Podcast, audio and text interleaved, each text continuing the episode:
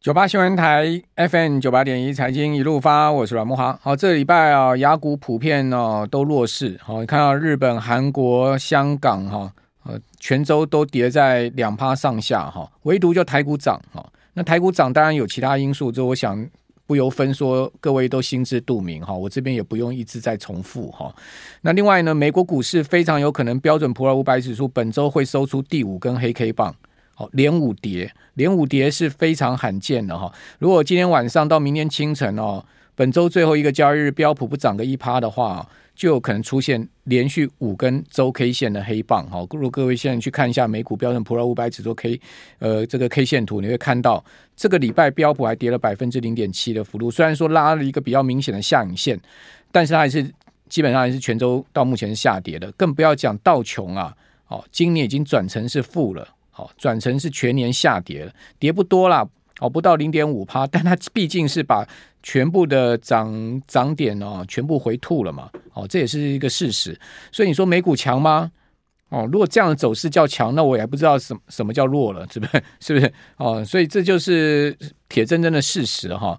啊，至于说看多看空是一回事了，我觉得基本上我个人没有这个对上绝对的立场哈，因为呢。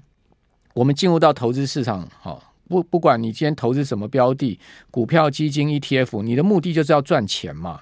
你不是为为了去证明你的看法而去赌行情嘛？你不用去跟钱过不去啊。我常常跟很多人讲说，其实你的目的性要搞清楚。你既然进来这个市场，你是要赚钱，那赚钱才是你的目的，累积你的资本是你的目的，而非说呢去跟这个市场对赌啊。一一昧的坚信我自己的看法，我就是死多头，我就是死空头，我永远不认输哦。那就坚信自己的看法呢，跟市场对赌，我觉得这就失去了我们在金融市场投资的这个主要的意义哈。那当然，每一个人有不同的想法，我只是提供我的想法给各位参考了，不代表大家要发了我的想法哈。我是比较，我是比较随机应变的哈。有多做多，有空呢就不要做哈，甚至呢小幅去避险也是可以的哈。那美股各位可以看到哈，标准普尔五百指数如果本周啊哦收出第五根红黑 K 棒的话，那是啊继去年啊这个去年大家都知道标普跌这么大一段哈，它也仅仅出现过一次的这个连续跌五周的黑 K 棒哦。那此外呢，你再往前推啊，要到二零二零年哦，就是疫情当时。哦，最严重美股这样下跌的时候，它也曾也曾经出现过一次连五周的周周 K 线收黑，此后都没有了，在这段时间都没有连五周了，三周周 K 线收黑都不不得了了。哦，不要讲连五周 K 线收黑，那连五周周 K 线收黑代表什么？代表市场卖压沉重，非常疲弱嘛。好，不然的话不可能会出现这样的一个技术线型嘛。对不对？好，那为什么会是这样子呢？就我今天跟大家讲，就是说这个利率高垒下，哈，台股的两大痛点。事实上，这不是只有台股的痛点，它是全球股市的痛点。哈，那现在全世界陷入什么样的一个状况呢？好，叫做高久缓，哦，不是高富帅，好，叫高久缓。什么叫高久缓呢？就是利率更高，然后呢，在高点持续的时间更久。那未来降息呢，可能是更缓的降息，叫高久缓。那这样的一个困境哈，就是美国联准会所筑起的一个高垒嘛，哦，这个五趴利率可能还不是一个最高点，哦，非常有可能升到五点五到五点七五哈，甚或呢，像小摩的 CEO 戴蒙所说的，升到七趴，哦，大家都要做好准备。那小摩呢的执行长戴蒙呢，哦，是美国华尔街这个。零八年次贷风暴到现在还坐在 CEO 位置上的唯一一人呐、啊，你就知道他有多多厉害了哈。其他人都早就换 CEO 了，就他一直可以啊坐在小那个摩根大通这个 CEO 的位置上，就可见他能力是非常强的了哈。而且在零八年的时候，他也主导了并购了华盛顿互惠银行，当时这个华盛顿互惠银行也要倒嘛，哦，然后呢，这次西谷银行也是他去救嘛，哦，第一共和也是他去救嘛，哦。那小摩戴蒙的这个能力哦，不由分说。那他既然会公开讲说利率到七趴一定有所本了，而且他说呢，这个利率三趴到五趴啊，哦，也许呢他的痛苦还不如五趴到七趴，这是绝对的哈。五趴到七趴的这个利率痛苦程度，可能高过三趴到五趴利率痛苦程度的十倍哈。这个是我讲的，不是戴蒙讲的 哦。所以在这个高久缓的困境下面哈，我们其实要对。未来这个更高的利率持续更久的时间，以及降息更缓做好准备了哈。那当然不见得一定会发生，但是我们要做好准备，准备总没错嘛。就像你今天出门要不要带把伞？你肯定要带把伞，但是台风天你不带把伞，你就是跟他拼，对不对？不然你至少带一顶防雨的帽子，哦，你总是要做好这个下雨你可能在外面的准备。好，那另外呢，美国金融业啊，现在频频在示警什么呢？示警说呢，呃，破产跟违约即将来临。那为什么华尔街、高盛、好小摩、好他们的高阶主管哈，或者说研究报告不断的出来所谓的破产跟违约这两件事情呢？哦，这就是。根据过去的经验，哦，美国联准会把利率拉到高点之后呢，通常都伴随所谓黑天鹅。哦，零八年的时候不是有次贷风暴吗？两千年的时候不是有科技泡沫吗？哦，这些黑天鹅不不只发生在美国，甚至发生在全世界其他地方。好像呃，一九八零年代那时候，Pro Worker 把美国利率拉到二十趴以上。哦，那时候为了去对抗严重的通膨，像这一次。不是爆发拉丁美洲危机吗？从巴西一直到阿根廷啊，整个全片巴拉丁美洲全部被这个割韭菜，好，这个全部发生这个国债违约的一个问题，好，所以这个全世界的黑天鹅的状况，哦，也是呢，现在美国金融业在担心的哈。那另外在科技业的部分呢，也是被这个高利率压着打，好，现在是状况是这样子哈。那台湾呢，因为台股呢，因为这个有大人在看着，好，所以呢，相对呢就比较抗跌。那抗跌不代表它不会跌，哈只要这个所谓要护盘因素消失之后，你看看，如果说像这个全世界股市疲弱的状况不挥除的话，哦，不去掉的话，那台股还能有这个所谓呃这么强于其他市场的一个条件吗？哦，这个当然就是打一个问号。那现在目前美国的金融业面临到什么样的困境？各位看到我这张图啊，好，美国的房贷利率向惊人的八趴迈迈进。台湾现在房贷利率两趴，大家受不了。如果这房贷率到八趴，我看到，这个房地产市场要倒一片了。哦，八 percent 的一个利率，最新美国三十年期房贷利率来到七点五啊，七点五，请问你要去担负这么高的利息三十年，你敢买房吗？你肯定不敢买房的，对不对？所以呢，卖房人也不敢卖。为什么？因为他卖了之后，他要去担负这么个，他卖了之后，他要买一个新的房子。哦，换房嘛，我们常常讲由小换大，或者郊区换市区，对不对？哦，有了钱就喜欢换更好的房子。哦，那美国人是这样子，有了钱呢，就希望，哎，我换一个房子，这个亚后院里面有游泳池的，哦，或者更有钱的有网球场的，对不对？哦，我在美国都看过这样的豪宅。哦，不但还有网球场、游泳池，哦，还有呢这个养马的地方。哦，呃，这个美国有一些在 hill 上的房子是可以马匹是可以在路上走的哦。哦，这个汽车旁边路边还有那个 sign 是画一匹马，哈，一个人骑在上面，叫你小心有骑马的人。是美国生活是真的，那个白人富富有区那是真的非常奢华的哈。家里面哦，这个房子大到十几个房间哦，然后呢有网球场哦，有有这个游泳池，还有还养马。我看过了，我也去过啊。家里面 Porsche 停五六辆哦，那个。Driveway 上面一字排开，好，在美国有钱人生活是这样子的了哈。哦，这个可能大家很多没看过，我是看过哈。好，那现在目前房贷率来到快八趴，谁受得了呢？对不对？你今天要换一间新房，掰三十年的利率，所以美国现在房地产呈现一个状况，房价没跌，但是呢，成交量大幅萎缩，建商信心非常疲弱。为什么建商信心很疲弱？因为看到这个八趴的利息，大家不都吓到？哦，这个是零八年次贷风暴以来最高的利率。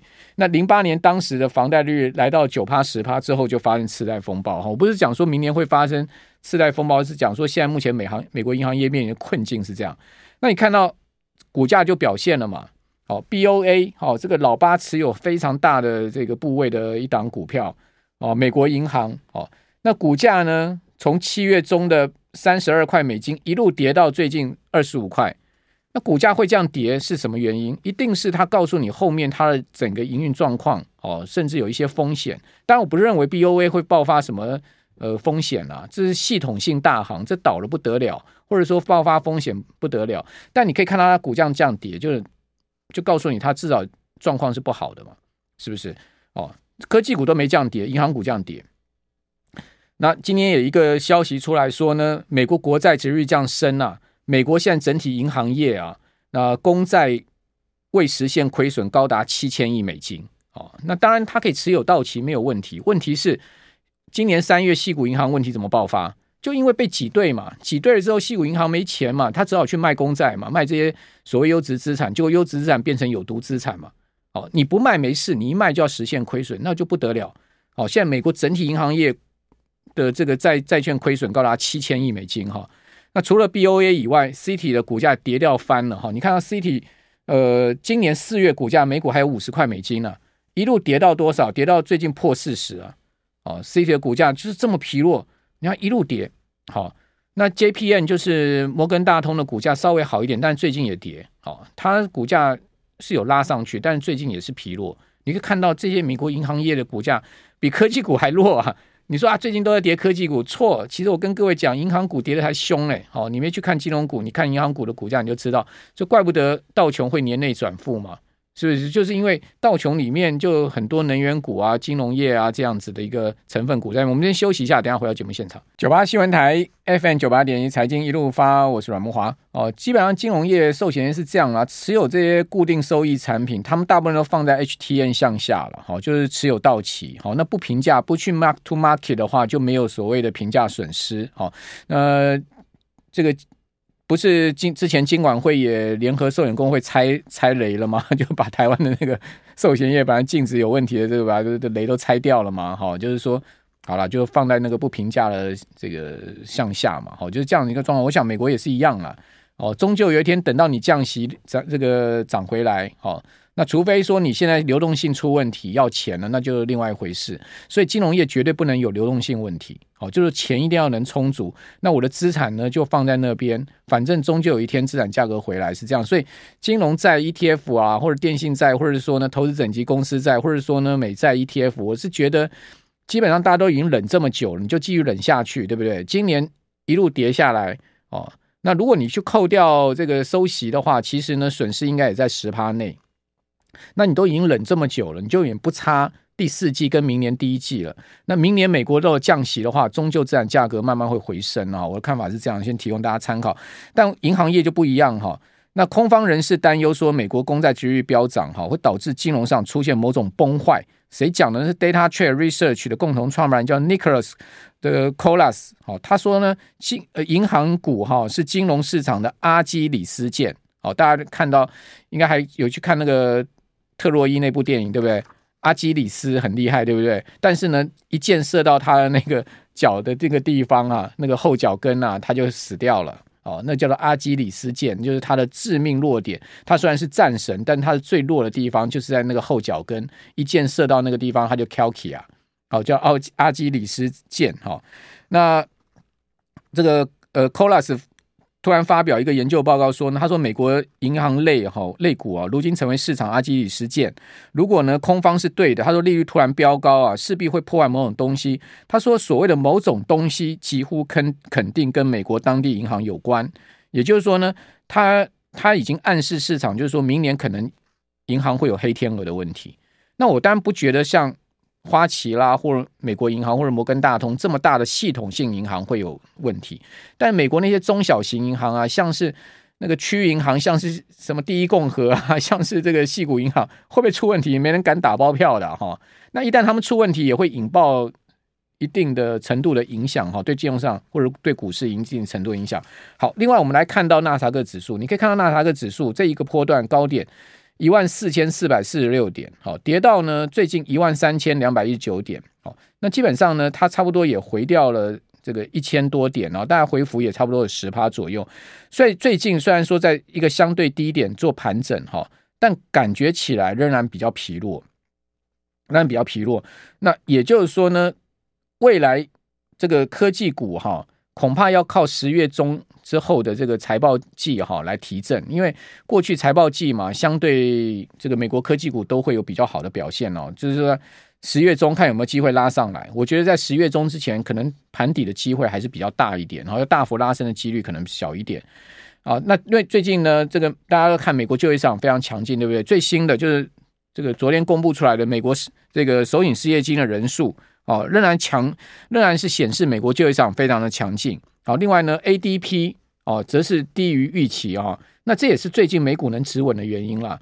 那美股能止稳有两大因素，一个是 ADP 低于预期，另外一个是油价诡异的崩盘。油价诡异崩盘呢，加上 ADP 呢低于预期，就使得呢美债殖率往下掉，美元也掉头往下。这也是为什么美股没有能再破底的一个重要关键。好，所以这两个东西呢，哦、是大家可以持续观察。那油价其实连续两天再继续下去嘛，昨天又跌了两趴，前一天跌五趴嘛，所以油价已经明显的回落啊。这个其实呃，我觉得来的 timing 非常的巧，好，就是说在美股即将要。要破要破不破的一个状况下，油价突然神来的神救驾哈，另外 ADP 神救驾，那今天晚上就是非农嘛哈，你可以看到虽然是这样子，我们看到美元指数有没有明显回档？没有，美元指数呢基本上感觉起来回档的力道不强。那既然有这两大的这个神救驾，美元指数都不怎么回的话，那它在未来再盘一盘往上创高的可能性不小。那也就告诉你呢，美股后面还有一些变数哈，就是美元指数就是一个反向指标哦。那此外，我们再来看一下这个油价，你可以看到油价连续两天大崩哦。那当然，市场是说那个 EIA 公布出来的报告哦，什么四周平均需求，呃，汽油需求掉到一九九八年来的低点哈，就两千年来的低点。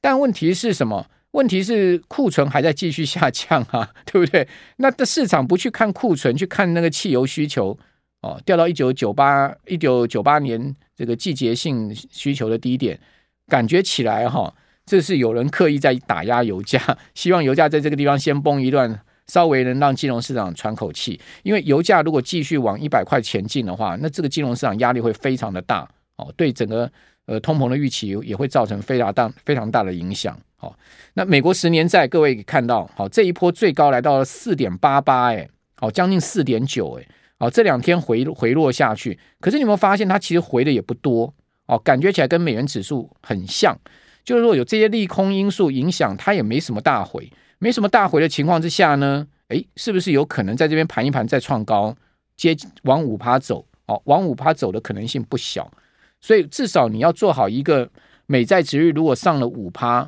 之后的一个准备哦，因为美债殖率上了五趴之后呢，可能市场重新定价哦，那对金融市场压力来讲，对股市的压力来讲，可能就会相对又又会显现。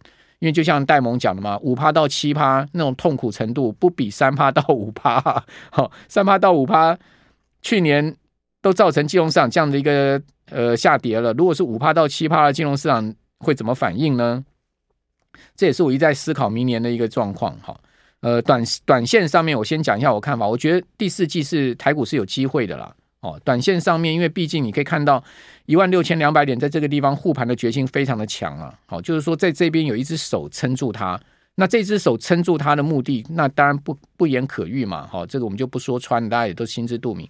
那问题是说，当这个目的性消失了之后，如果我们讲这个宏观大环境没有改变的话，那是不是后面它就要走出一个？